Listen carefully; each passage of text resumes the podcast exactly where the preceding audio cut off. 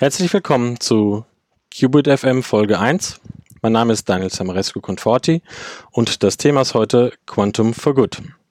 Quantentechnologien und Quantencomputing für die gute Sache. Mein heutiger Gast ist Jan Götz von IQM und er möchte mit seinen Quantencomputern die Welt heute und in Zukunft ein bisschen besser machen. Hallo Jan. Hallo, schön. Ich freue mich auf einen interessanten Podcast. Äh, ja, Jan, ähm, erzähl mal ganz kurz, wer bist du und was machst du so gerade? Ähm, wer bin ich und was mache ich jetzt? In, in diesem Augenblick gerade ähm, sitze ich in, in meiner Wohnung in, in Finnland, ähm, wo, wo auch die Firma gegründet wurde, über die wir gleich ein bisschen reden werden. Ähm, ich bin ähm, von meiner Ausbildung her äh, promovierter Physiker. Ich habe in München Physik studiert an der Technischen Universität, habe dann auch promoviert in München. Am Walter Meissner Institut für Tieftemperaturforschung. Das war eine experimentelle Arbeit, wo wir ein Labor aufgebaut haben und äh, viele spannende Experimente bei sehr, sehr tiefen Temperaturen mit supraleitenden Schaltkreisen ähm, gemacht haben. Und ähm, diese Schaltkreise, die sind es auch, die ähm, die grundlegende Technologie bilden für die Quantencomputer, ähm, die wir bauen. Ähm, aber im, am Anfang ähm, war das eigentlich gar nicht ähm, mein Karriereplan, sondern als meine Doktorarbeit ähm, vorbei war, habe ich so ein bisschen äh, mich umgeschaut, äh, was so die Möglichkeiten sind und bin dann eigentlich erstmal zu dem Schluss gekommen, ähm, eine wissenschaftliche Karriere zu machen. Ähm, und in der Regel ähm, fängt man die mit so ähm, zwei, drei Postdoc-Stationen irgendwo im Ausland an. Ähm, und meine erste Station hat mich eben nach Finnland gebracht, an die Aalto-Universität. Ähm, das ist in Finnland die führende Technologie-Universität, wo ich im Rahmen eines europäischen Marie Curie Fellowships zwei Jahre geforscht habe, auch an supraleitenden Schaltkreisen im Labor, um, um äh, ja, grundsätzliche Bestandteile eines Quantencomputers zu verbessern und, und zu erforschen. und eigentlich war immer so der Plan ein bisschen, vielleicht irgendwann mal als Professor oder so äh, nach Deutschland zurückzukommen. Ähm, aber als dann ähm, irgendwie die Zeit ähm, richtig war und auch meine Postdoc-Zeit in, in, Finnland vorbei war, ähm, habe ich mich mit, äh, mit dem Professor, für den ich da gearbeitet habe, dem Mikko Möttinen, zusammengesetzt und der hatte immer schon so ein bisschen den Plan, ähm, ein Startup auszugründen aus seiner Forschungsgruppe ähm, und hatte das zu der Zeit auch schon ein bisschen weiter vorangetrieben und hatte zwei weitere Gründer schon äh, begeistert. Ähm, den Kuan Tan, ähm, unseren CTO, der zu der Zeit bei Microsoft gearbeitet hat ähm, in Sydney und den Juha Vatjanen, unseren äh, Chief Operating Officer, der auch Physiker ist von der Ausbildung her, aber dann viele Jahre ähm, im, im, Projektmanagement in, in Software ähm, gearbeitet hat. Ähm, ja, und dann haben wir einfach gesagt, okay, die Chance ist da, wir haben alles, was man braucht, ähm, dann äh, machen wir das und, und wir gründen eine Firma. Ähm, und ähm, natürlich hatten viel Hilfe von, von sehr, sehr vielen erfahrenen Leuten und waren dann irgendwann auch so glücklich, eine erste Runde an Investi Investoren von unserer Geschichte zu begeistern und haben im, im Juli 2019 angefangen, IQM die, die Firma in, in Finnland erst zu gründen, sind seitdem stetig gewachsen und ja, ähm, freuen uns auch auf, auf alle Herausforderungen ähm, und aber auch alle äh, schönen Dinge, die die Technologie noch bringen wird. Ähm, was, mich, äh, was mich die ganze Zeit schon fragt, weil das habe ich nirgends gefunden, ist, äh, was bedeutet eigentlich IQM? Das ist eine gute, gute Frage und die einzige Person, die das weiß, ist der Miko, der, der Gründer, den ich eben ähm, schon genannt habe. Äh, der hat die, den Firmennamen so eingetragen, äh, 2018 und ähm, er hat es auch als, ja, so ein, klein, ein bisschen zum Spaß auch intern als Challenge ausgerufen, wer ihm die richtige Lösung ähm, nennt, wofür äh, die drei Buchstaben äh, stehen, der kriegt irgendeinen Preis. Äh, das heißt, ja, wir sind in dieser etwas äh, seltsamen Situation vielleicht für eine Firma, wo ähm, der CEO nicht weiß, äh, wofür die, die drei Buchstaben stehen, aber im Prinzip ist es ähm, IQM steht für, für Quantencomputer aus Europa. Sehr gut. Also das heißt, man kann noch äh, Vorschläge einreichen? Man kann noch Vorschläge einreichen, genau, ein bisschen kreativ sein. Natürlich wurden viele Dinge schon gemutmaßt, aber alles, was so auf der Hand liegt, ist es, äh, ist es wohl nicht. Okay. Ähm, vielleicht nochmal ganz kurz zurück zu dir. Wie kamst du denn eigentlich zur Physik? Also, was äh, hat dich dazu bewogen, Physik zu studieren? Ja, das ist eine gute Frage. Ich meine, natürlich in der Schule ähm, stellt man irgendwann fest, wo bei einem so die Stärken äh, liegen und wo sie vielleicht nicht so sehr sind. Ähm, bei mir war das eigentlich, sage ich mal, relativ gleich verteilt.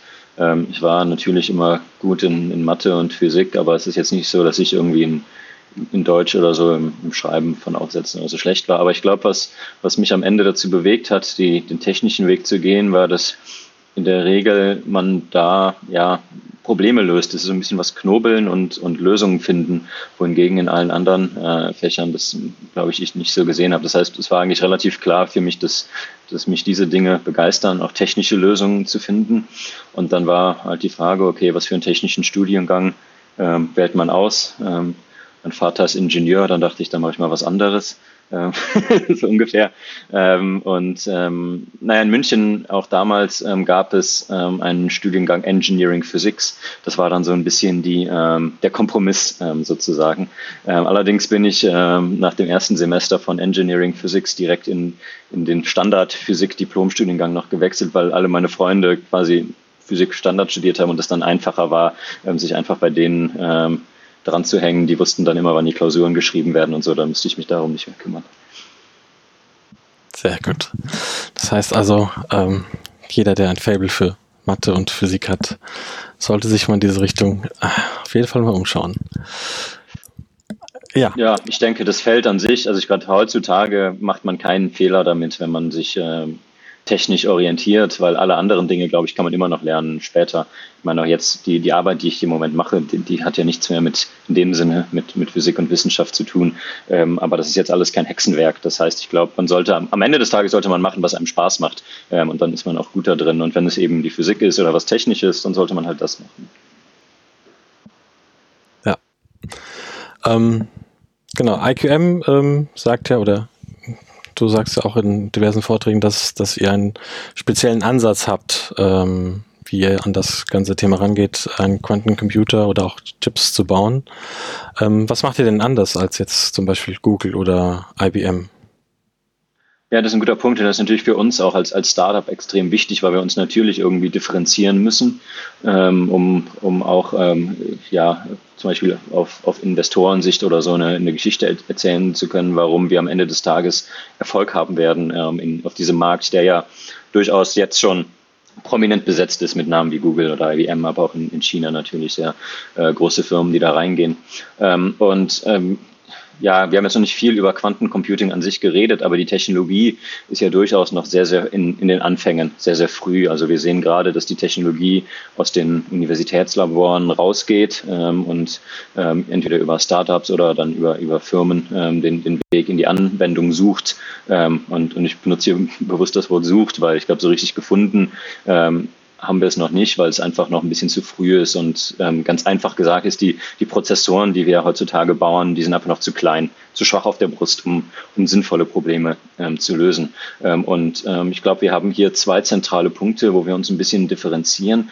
Das eine ist, dass wir sagen, okay, die Systeme, die wir heutzutage bauen, ähm, auch wenn die Prozessoren noch ein bisschen schwach auf der Brust sind, haben die durchaus einen sehr, sehr hohen Wert.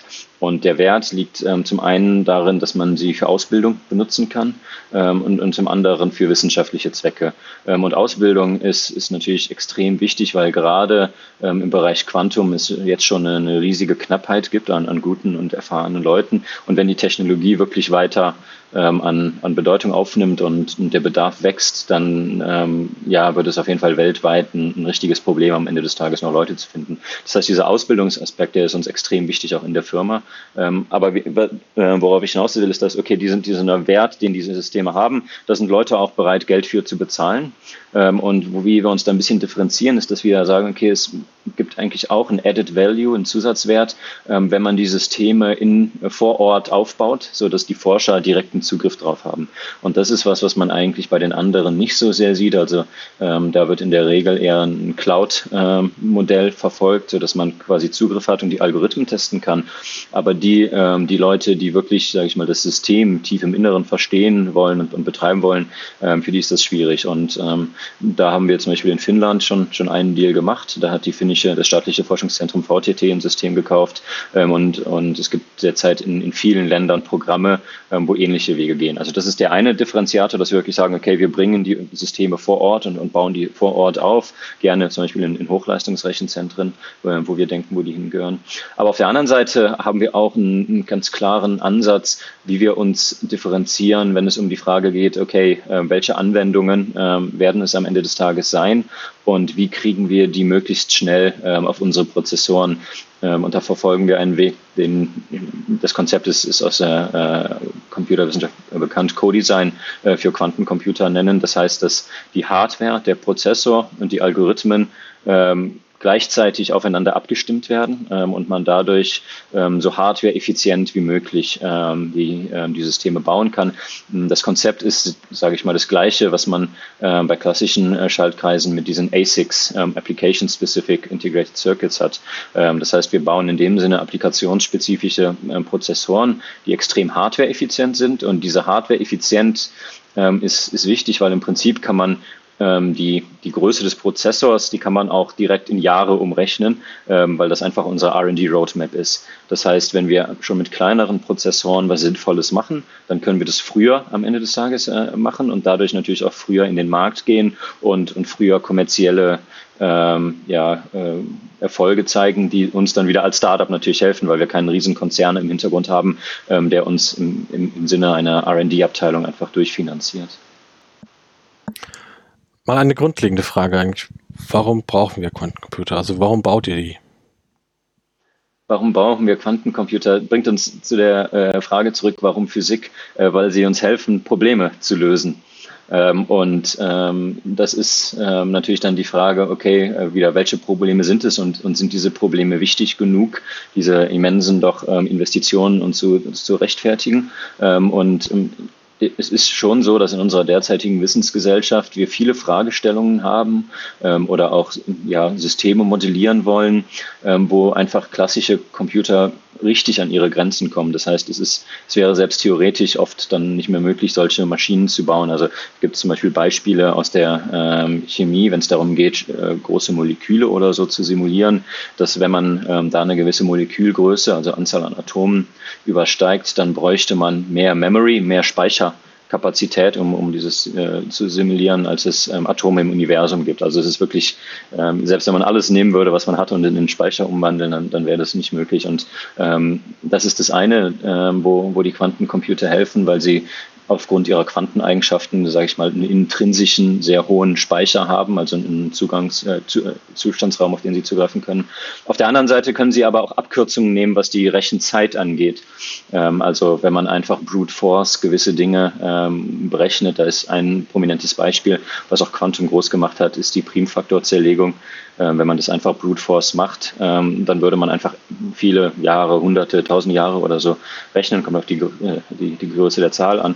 Ähm, und da ist es eben so, dass Quantencomputer eine gewisse Abkürzung ähm, anbieten. Und diese Abkürzung kann eben für gewisse mathematische Probleme so stark sein, exponentiell sagen dann die Leute, ähm, dass es ähm, quasi möglich ist, diese ja, hunderte von Jahren auf eine, eine menschliche Zeitskala, Minuten, Stunden oder so ähm, zu bringen. Ähm, also das ist das Versprechen. Ähm, und natürlich ist, ist dann die Frage, wo, wo werden wir das, wenn es funktioniert, mal erleben. Und äh, hier ist es so, dass wirklich es extrem viele Industrien oder Anwendungsfelder gibt. Und das ist auch der Grund, warum da derzeit manche Leute nennen es Hype oder auf jeden Fall ein sehr, sehr starkes Interesse ist, weil es, ähm, ja, es, es funktioniert nicht nur bei Problemen, die vielleicht ja intuitiv äh, klar sind, wie die Simulation von Molekülen, wo man ein Quantensystem an sich simuliert, aber auch im Finanzwesen oder in der Optimierung von äh, Verkehrsflüssen oder so. Ähm, und und alles, alles das sind natürlich Probleme, wenn man, wenn man de, da richtig rangeht, dann ist es eben möglich, ähm, ja, wie wir immer sagen, ähm, die Welt zu einem besseren Ort damit zu machen. Also wirklich Lösungen für die Menschen anbieten, ähm, die uns am Ende des Tages das Leben erleichtern. Genau, jetzt sagtest du ja, dass ähm, dass äh, Quantencomputing oder Quantentechnologien die Welt zu einem besseren Ort machen. Aber bringt es denn nur Gutes? Also es gibt ja sicherlich schon Beispiele, äh, wo man sieht, okay, da geht es auch in eine Richtung, die man zum Beispiel auch jetzt bei künstlicher Intelligenz ähm, auch sieht, ähm, die dann quasi in eine entgegengesetzte Richtung geht. Also zum Beispiel im Bereich Verteidigung oder Sicherheit. Genau, ähm, natürlich, das ist immer, normalerweise Technologien sind in der Regel ein zweischneidiges Schwert, weil wenn man sie fürs Gute einsetzen kann und sie da sehr, sehr äh, stark sind, dann gibt es in der Regel auch die, die Anwendung auf der anderen Seite. Und ich habe eben schon die Primfaktorzerlegung ähm, genannt. Das, das mag jetzt für den einen oder anderen vielleicht ein bisschen akademisch klingen, aber ähm, warum, warum hat das das Feld so angeschoben, ähm, ist, weil, weil dieses Konzept der Primfaktorzerlegung die Grundlage ist für viele Verschlüsselungssysteme, die wir benutzen. Ähm, und, wenn man in der Lage ist, ähm, diese, diese Rechnung schnell auszuführen, dann ist man eben auch in der Lage, gewisse äh, Verschlüsselungssysteme zu brechen und an die Informationen zu kommen, ähm, die dahinter liegen. Und das ist der Algorithmus, der sogenannte Shor-Algorithmus von Peter Shor, entwickelt in den 90er Jahren. Der hat dafür gesorgt, dass gerade in den USA extrem viel Geld ähm, aus dem Bereich Military ähm, in, die, in die Technologie geflossen, geflossen sind. Ähm, und natürlich ähm, ist, ist dann auch die Frage am, am Ende des Tages, okay, wie, wie setzt man die Technologie ein, wofür, wofür baut man die Systeme?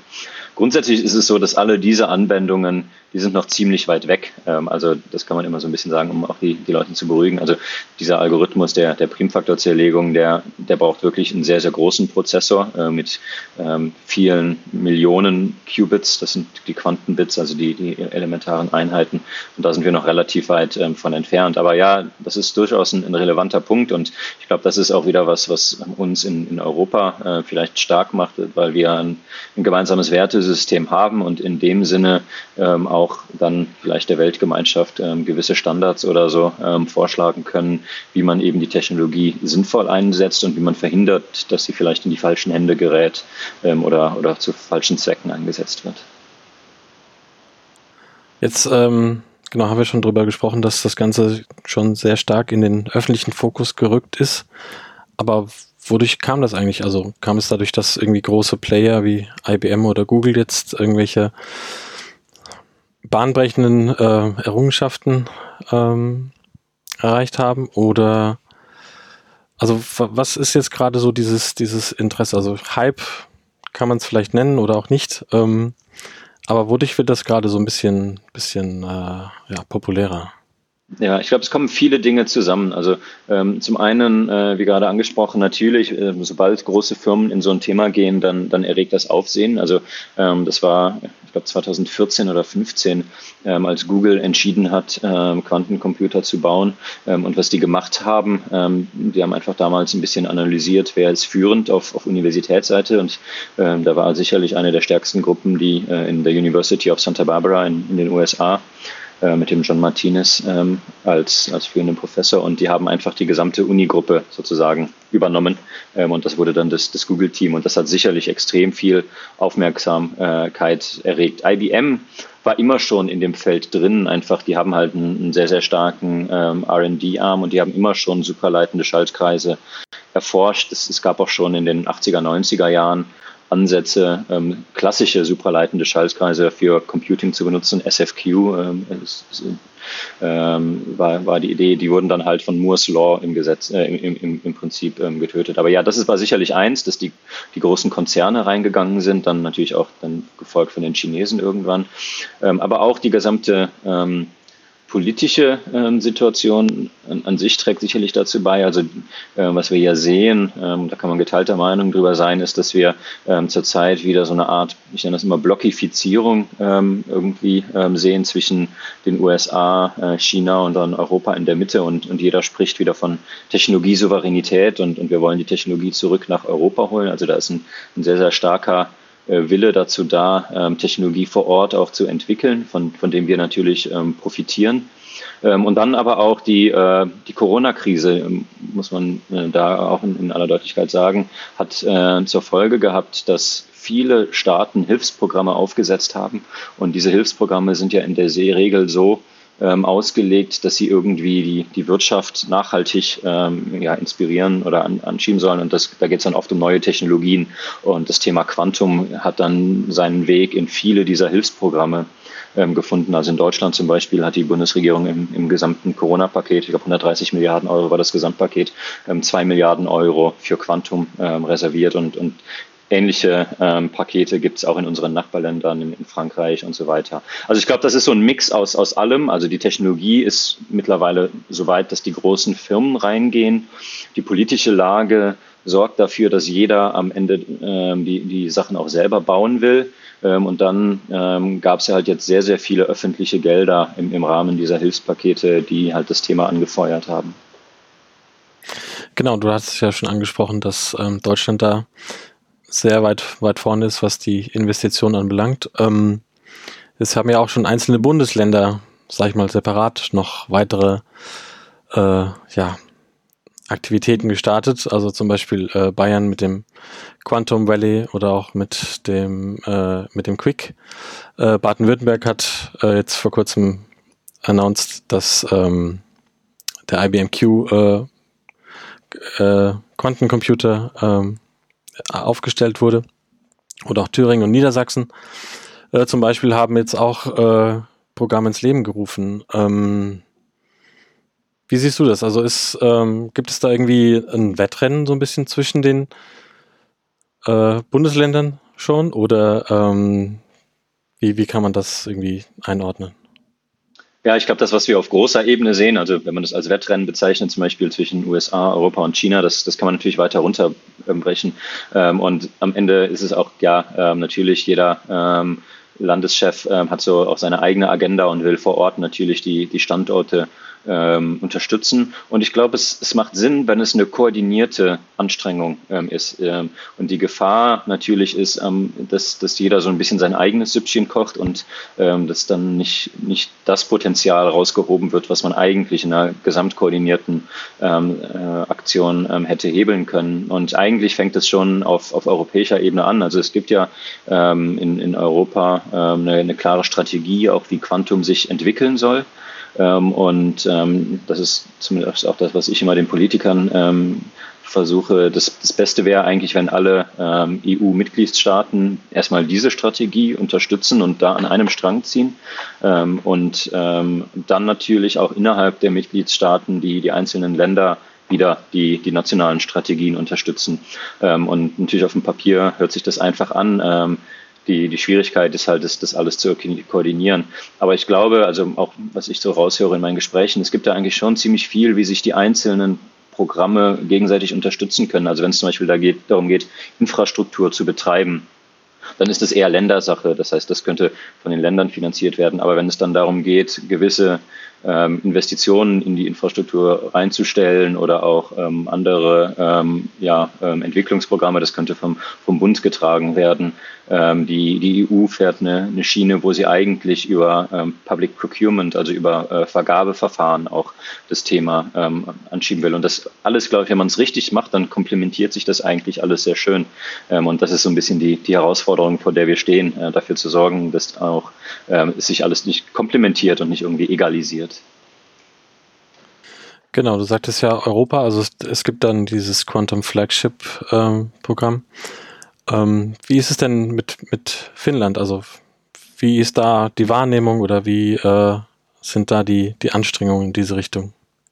Ja, ich meine, Finnland ist äh, natürlich relativ gesehen ein, ein, kleines Land, wenn man zum Beispiel mit Deutschland äh, vergleicht, äh, ungefähr 5 Millionen Einwohner, ähm, aber ein sehr, sehr technologieaffines Land. Ähm, natürlich ne, war lange Zeit mit Nokia auch einer der Technologietreiber ähm, in Europa und ähm, in, insofern haben Technologie, äh, neue Technologien immer einen, relativ hohen Stellenwert. Also ähm, vielleicht ist manchen bekannt, in Finnland gab es dieses AI-Programm von der Regierung, ähm, wo ähm, jedem ähm, Bürger ähm, ein, ein Online-Programm angeboten wurde, um sich in AI äh, weiterzubilden, was dann am Ende auch ähm, Finnland der EU zur Verfügung gestellt hat. Und ähm, der Minister äh, Lintila, der das gemacht hat, ähm, der hat dann relativ schnell gesehen, okay, ähm, das, das hat mit AI gut funktioniert und Quantum könnte eine der nächsten Schlüsseltechnologien werden. Ähm, da, da müssen wir auch was machen. Und ähm, in, in, in dem Sinne hat das, das Thema Quantum in Finnland durchaus einen extrem hohen Stellenwert. Und auch wenn man sich anguckt, was in Finnland passiert, auch zum Beispiel bei, bei VTT, dem staatlichen Forschungsunternehmen, aber auch dann an den Universitäten und, und anderen Startups, wenn man das einfach mal ins Verhältnis setzt mit, mit anderen Ländern, dann ist Finnland durchaus überdurchschnittlich ähm, stark, würde ich sagen. Ähm, Und das versuchen wir natürlich dann auch wieder auf europäischer Ebene irgendwie alles ähm, in den Ring zu werfen und, und zu koordinieren. Also zum Beispiel das Flagship, ähm, da, ähm, da gibt es zwei Programme, ähm, die äh, mit, mit finnischer Beteiligung unterstützt werden.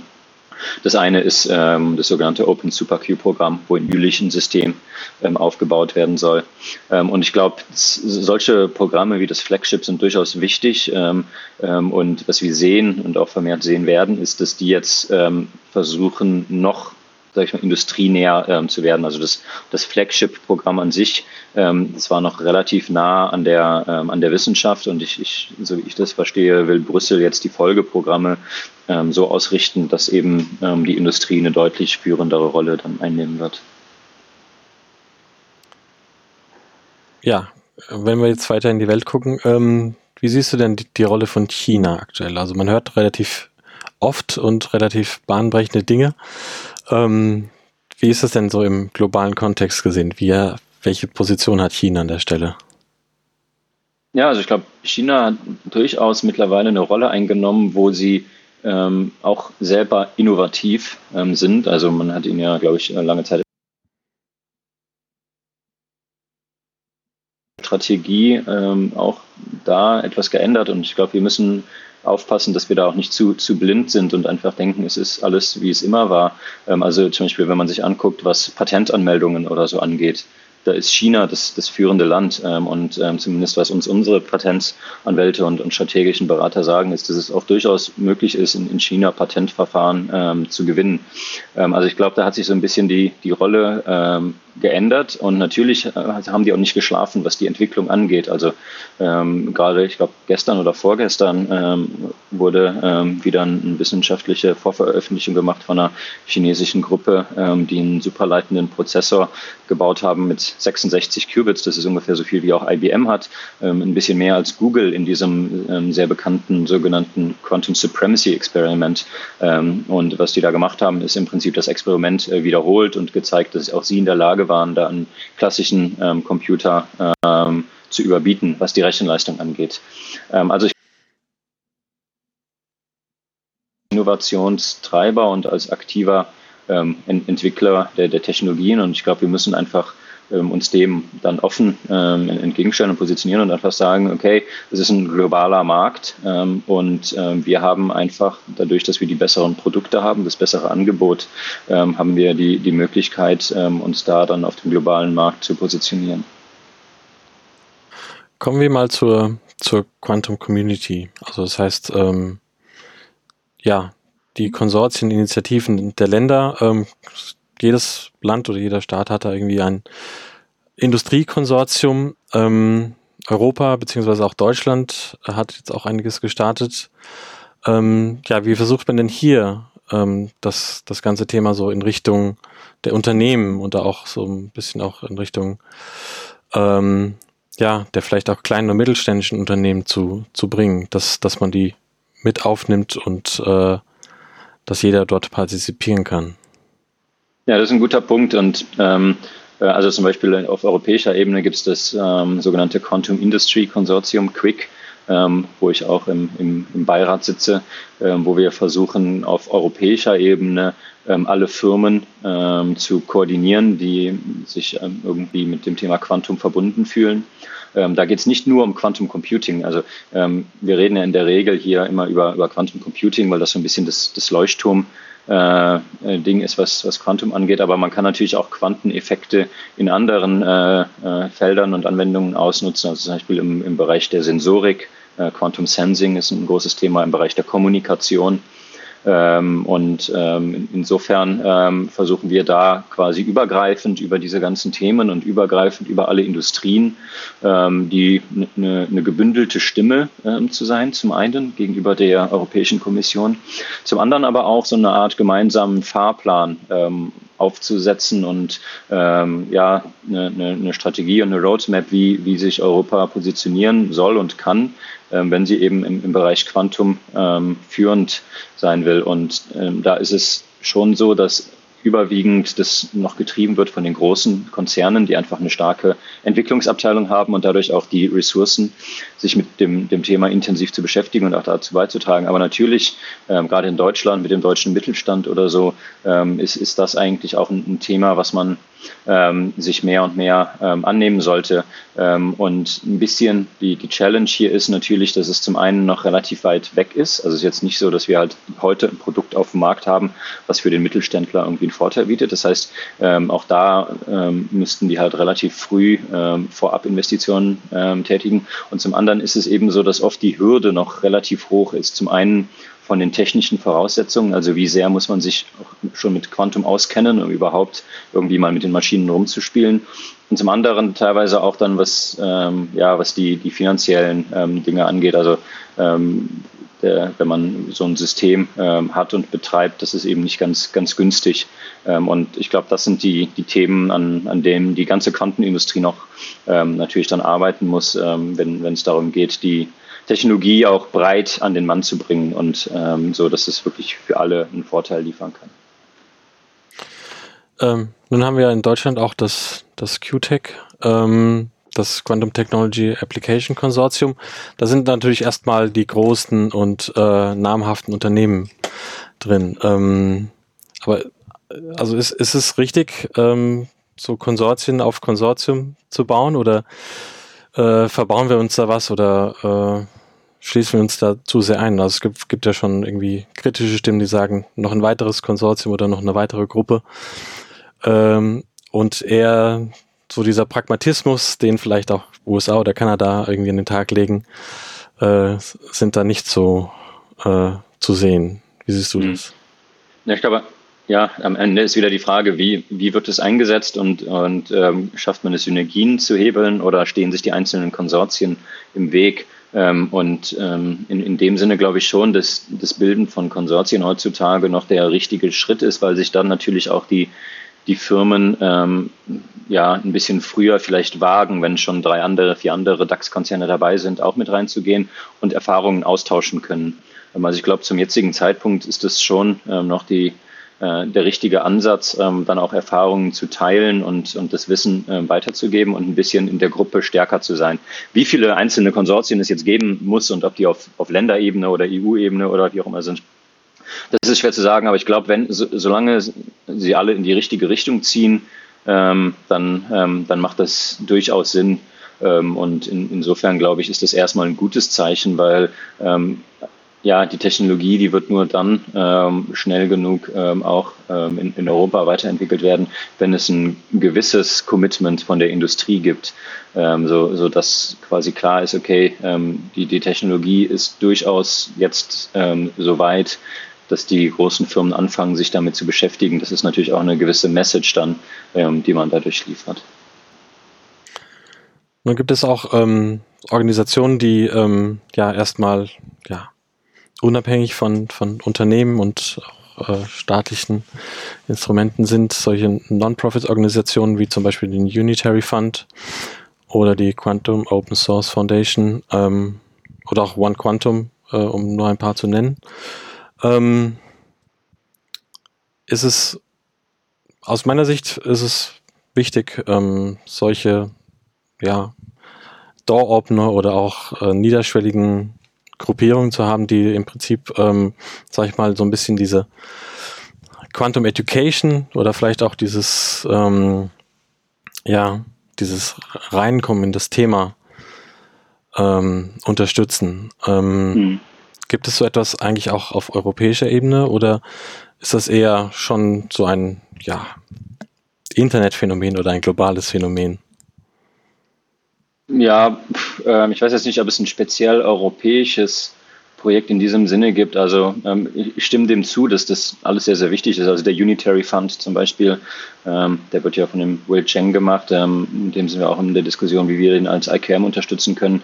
Der, da geht es ja auch darum, ähm, Dinge zu ermöglichen, ähm, die vielleicht äh, mit klassischem Venture Capital oder anders nicht äh, so möglich sind. Also eine Geschichte, die ich zum Beispiel super finde aus dem Unitary Fund ist, die haben diese Microgrants und haben einen gegeben an einen Wissenschaftler in Serbien, Ähm, und der hat damit dann ähm, ja, was, was entwickelt, ähm, womit er dann in der Lage war, ähm, Investorengeld ähm, anzusammeln und hat dann eine, eine Firma daraus gegründet, ähm, die derzeit ihren, ihren Sitz in, in, Finnland hat. Und das war eben dadurch möglich, dass es quasi diesen Unitary Fund gibt. Und auch die anderen, die du angesprochen hast, der One Quantum zum Beispiel, wo es ja darum geht, das Thema auch in ja, geografischen Regionen dieser Welt verfügbar zu machen, wo es, sonst schwierig ist also in, in Afrika oder in gewissen Teilen Asiens ähm, und so weiter.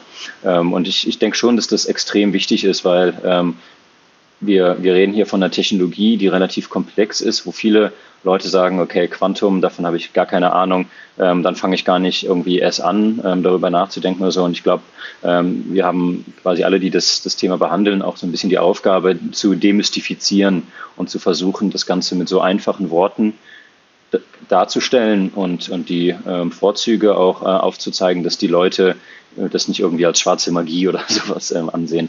Ähm, weil ähm, ich meine, die wenigsten von uns wissen ja auch, wie jetzt wirklich ein, ein Microchip in unserem Handy oder so funktioniert. Ähm, aber, aber alle benutzen ähm, die Apps. Und ich, ich glaube, irgendwann müssen wir es halt schaffen, auch diese Akzeptanz dann im Bereich Quantum zu kriegen, dass die Leute einfach das Vertrauen haben, dass die, die Technologie ihnen einen Vorteil liefert und dann basierend auf diesem Vertrauen eben auch ähm, die Technologie nutzen werden. Wie ist das eigentlich jetzt im Falle von, von IQM? Seid ihr auch irgendwie geografisch verteilt oder ähm, ist es dann doch eher so ein wichtig, sag ich mal, zentral irgendwo äh, seine Arbeit zu machen?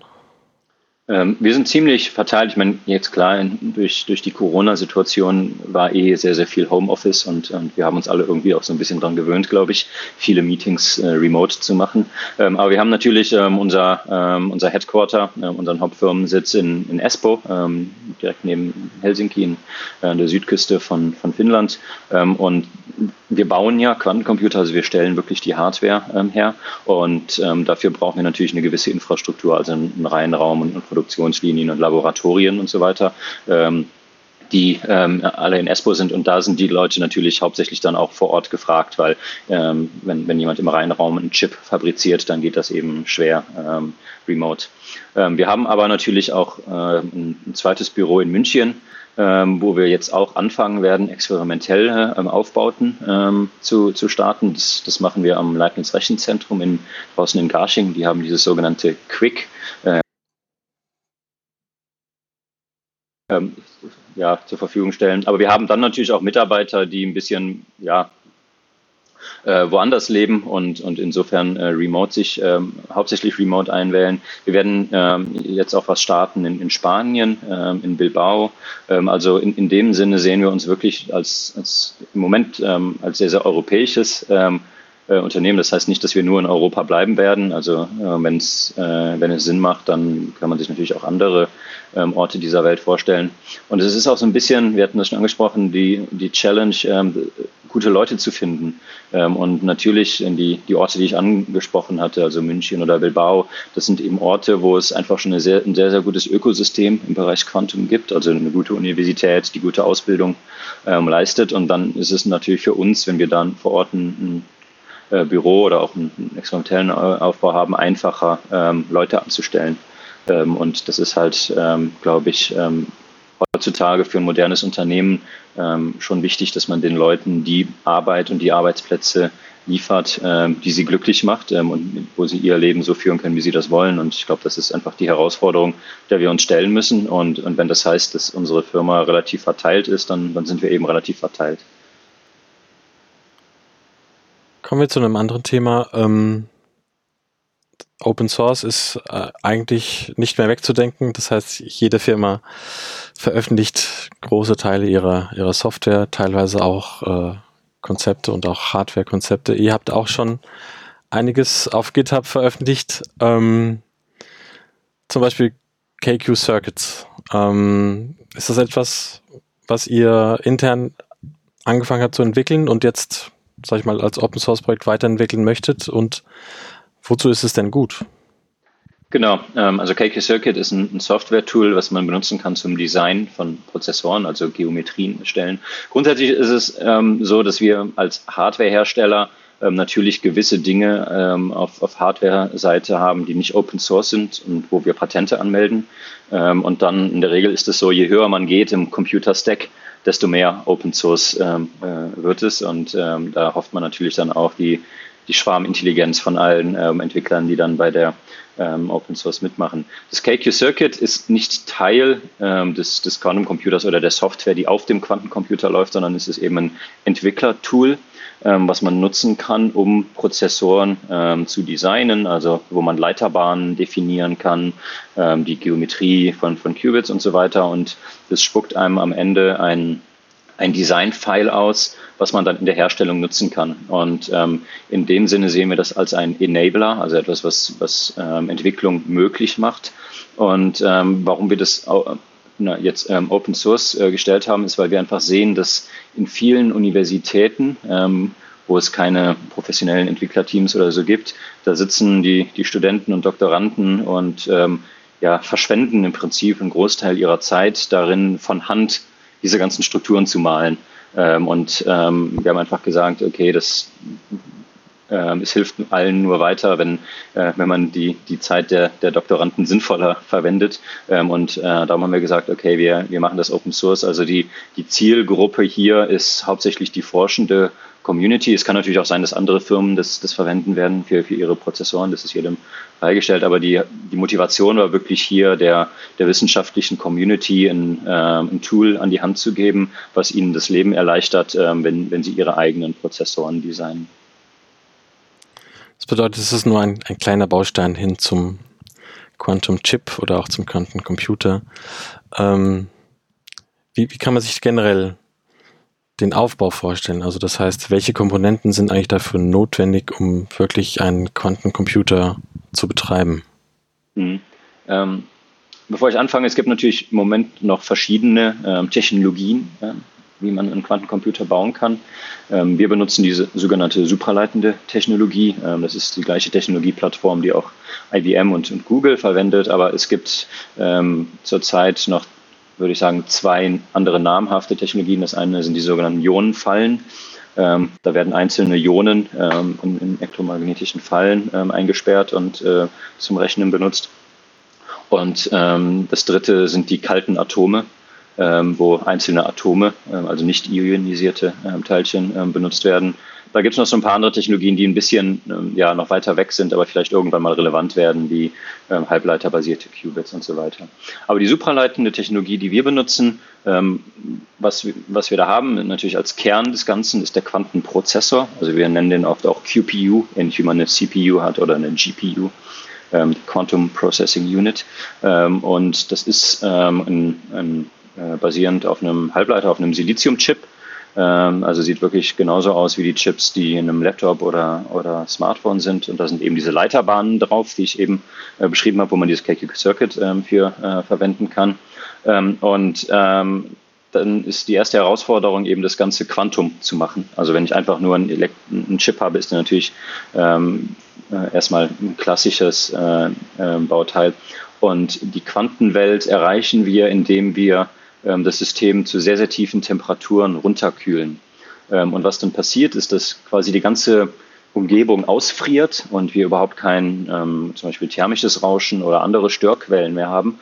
Und dann können wir die Effekte von einzelnen Teilchen beobachten. Und das ist quasi das Wort Quantum heißt ja nur, dass quasi quanti gewisse Dinge quantisiert sind. Ähm, also man, man sieht, ob ein oder zwei oder drei Teilchen da sind und sieht den Unterschied. Ähm, und die Teilchen, die wir ähm, beobachten und manipulieren, das sind die, ähm, die Anregung oder die ja, das sind Mikrowellenlichtteilchen, die eben in diesen Leiterbahnen leben.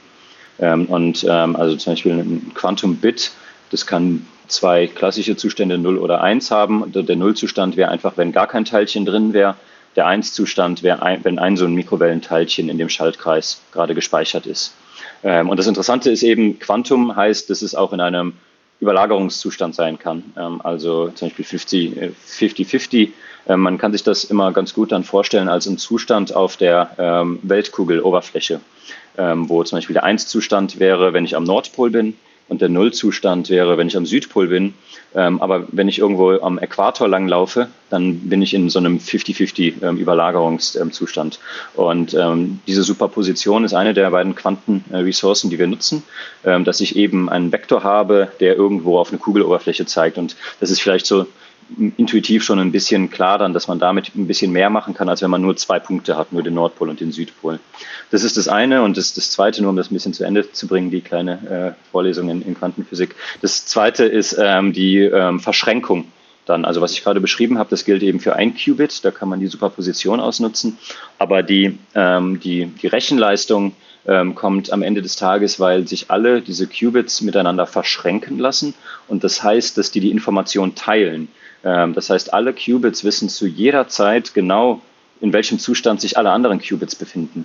Ähm, und ähm, das ist ähm, was, was man dann in gewissen Algorithmen eben ausnutzen kann ähm, und dadurch diese Beschleunigung oder diese Abkürzung ähm, kreieren kann.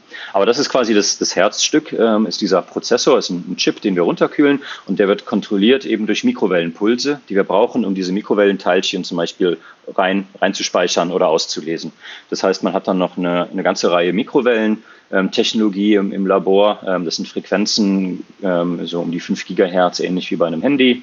Ähm, und ähm, natürlich hat man den ganzen Kühlapparat ähm, drumherum. Das heißt, das, das ganze System ist ungefähr ja, so groß wie ein, man braucht so einen kleinen Lagerraum, so, so drei mal drei Quadratmeter, äh, drei mal drei Meter und vielleicht auch drei Meter Höhe und ein paar Racks äh, voll Kontrollelektronik. Ähm, das heißt, auch da ist die Analogie eigentlich ganz gut zu den Frühzeiten im, im klassischen Computing, ähm, wo man ja auch durchaus, wenn man sich die Bilder anguckt von den ganz frühen IBM-Maschinen oder so, ähm, die den ganzen Raum gefüllt haben.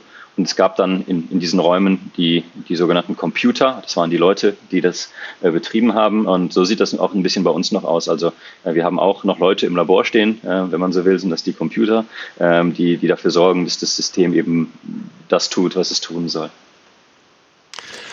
Kommen wir vielleicht nochmal zu, zur Hardware. Ähm, jetzt wird ja schon einiges äh, veröffentlicht, wie man zum Beispiel ähm, solche ja, Leiterbahnen äh, designt. Ähm, ist es denn irgendwann vorstellbar, im Prinzip so ein, so ein Layout für, ein, für eine QPU komplett Open Source zu stellen? Also wie zum Beispiel äh, ja, die Open Soft, äh, Open äh, Hardware Foundation oder Open Compute, die ja komplette Systeme sozusagen Open Source haben.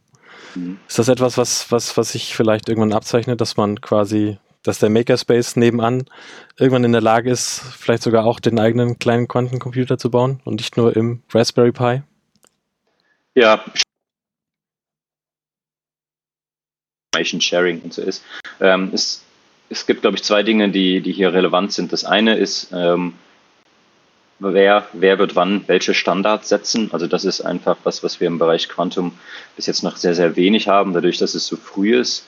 Ähm, und natürlich, sobald es gewisse Standards gibt, dann, dann ist es auch leicht darauf aufzusetzen und, und vielleicht Pakete einfach zu haben, ähm, die man ähm, dann Open Source so nutzen kann. Ich glaube, das Designen in dem Sinne ist das eine.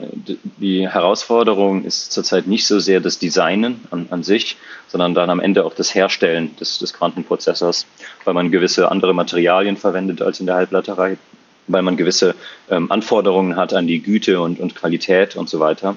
Ähm, und, und das ist, glaube ich, was, was ähm, auch ähm, wir verstärkt sehen werden, dass jetzt wohl erste Firmen ähm, sich dem Thema annehmen. Also in Deutschland zum Beispiel ähm, haben wir jetzt in, zusammen mit Infinien ein Projekt in München, wo die mal versuchen werden, ob, ob es möglich ist, in ihren Anlagen auch solche Schaltkreise herzustellen. Und ich glaube, dieser ähm, Schritt in die Industrie wird auch nochmal viel helfen, äh, was die Qualität angeht. Aber zurück zur Frage. Ähm, ja, ich, ich denke schon, dass, dass auf Design-Ebene ähm, man da ähm, viel open sourcen kann, also auch in diesem KQ Circuit.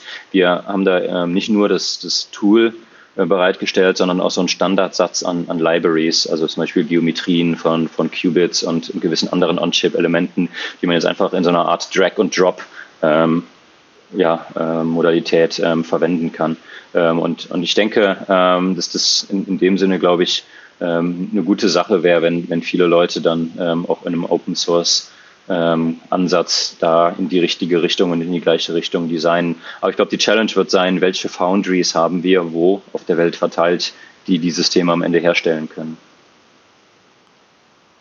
Kommen wir nochmal zu einem ganz anderen Thema. Ähm, ja, Quantum Ethics, das heißt also ethische Regeln fürs Quantencomputing zum Beispiel, ähm, wie man es vielleicht auch äh, für AI ähm, hätte oder auch hat.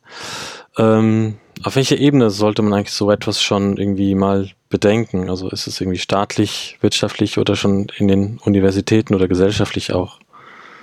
Wie siehst du das? Ja, das Thema, das kommt so, so langsam hoch. Man sieht erste Beiträge auch, ähm, die, die veröffentlicht werden und in die Richtung gehen.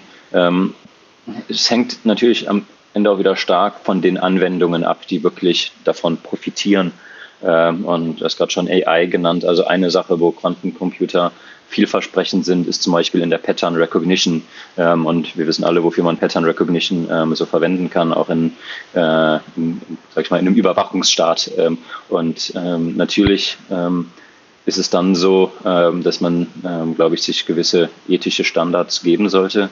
auf welcher Ebene das jetzt gemacht werden soll, das ist natürlich eine, eine schwierige Frage. Ich glaube, wir sollten erstmal die Diskussion ähm, anfangen und, und das passiert gerade, also das ist, das ist gut ähm, und so ein bisschen, ähm, ja, vielleicht dann auch schauen, wie, wie ist das in anderen Feldern gewesen und von der Vergangenheit da lernen, ähm, weil äh, das ist jetzt kein Thema, was irgendwie das erste Mal für Quantum auftritt, sondern das hat man im Prinzip bei vielen Technologien, ähm, die so aufkommen. Ähm, und ähm, das eine sind ethische Regeln, aber das andere sind natürlich dann auch äh, ganz klare, zum Beispiel Exportregulatorien oder so. Also es gibt jetzt natürlich dieses sogenannte Wassenaar Agreement, ähm, wo die Technologie ähm, limitiert wird. Da ist Quantum zurzeit ähm, noch nicht drauf. Ich hoffe, dass das auch noch eine, eine, Zeit lang so bleibt, weil im Moment kann man mit den Systemen, die wir bauen, eben in dem Sinne keinen Schaden anrichten. Ähm, aber ich glaube, die Wahrscheinlichkeit ist hoch, dass irgendwann auch Quantum äh, oder Quantentechnologien eben äh, auf diese äh, Liste von ähm, exportregulierten ähm, Themen ähm, fallen wird. Und dann hat man natürlich da auch wieder eine, eine ganz andere Situation hergestellt.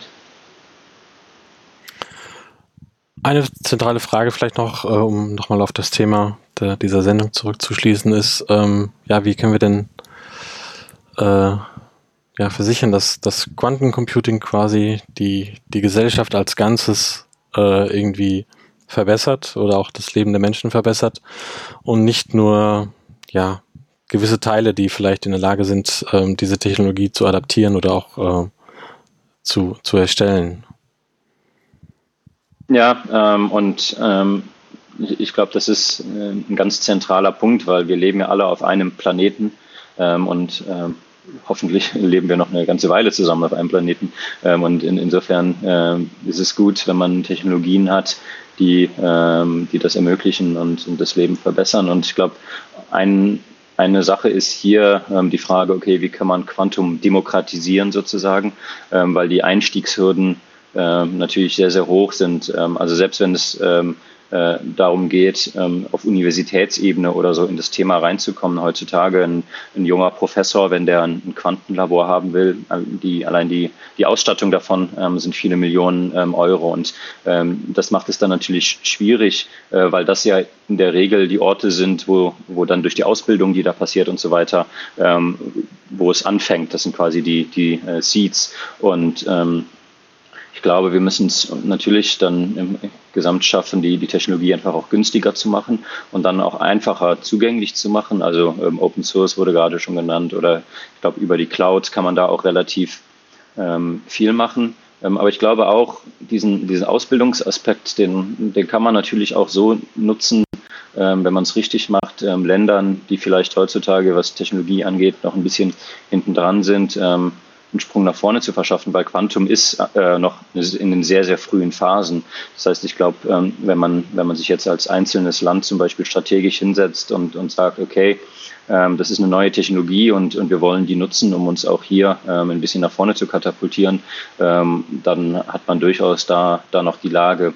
Ähm, und alles das muss natürlich dann irgendwie darauf hinzielen, dass die Sachen, die wir entwickeln und die Anwendungen, die ähm, dabei rausspringen, ähm, auch in, in die richtige ähm, Richtung gehen ähm, und, und die Probleme und Bedürfnisse ähm, der Menschen äh, lösen. Und ich glaube, im Moment gibt es wahnsinnig viele Ideen, ähm, wie man das machen kann. Und es liegt dann an uns natürlich, ähm, auf welche dieser Themen wir auch unsere Ressourcen verteilen, weil es, es gibt eine, eine Knappheit an, an Ressourcen, das heißt, die Leute können nicht an allen Themen gleichzeitig arbeiten. Und das ist natürlich, was auch theoretisch zumindest die, die Politik ein bisschen ähm, an, anstupsen kann, dadurch, dass die Förderprogramme zum Beispiel so aufsetzen, dass gewisse Fragestellungen ähm, gefördert werden, ähm, die man mit Quantentechnologien lösen kann und andere vielleicht nicht so sehr.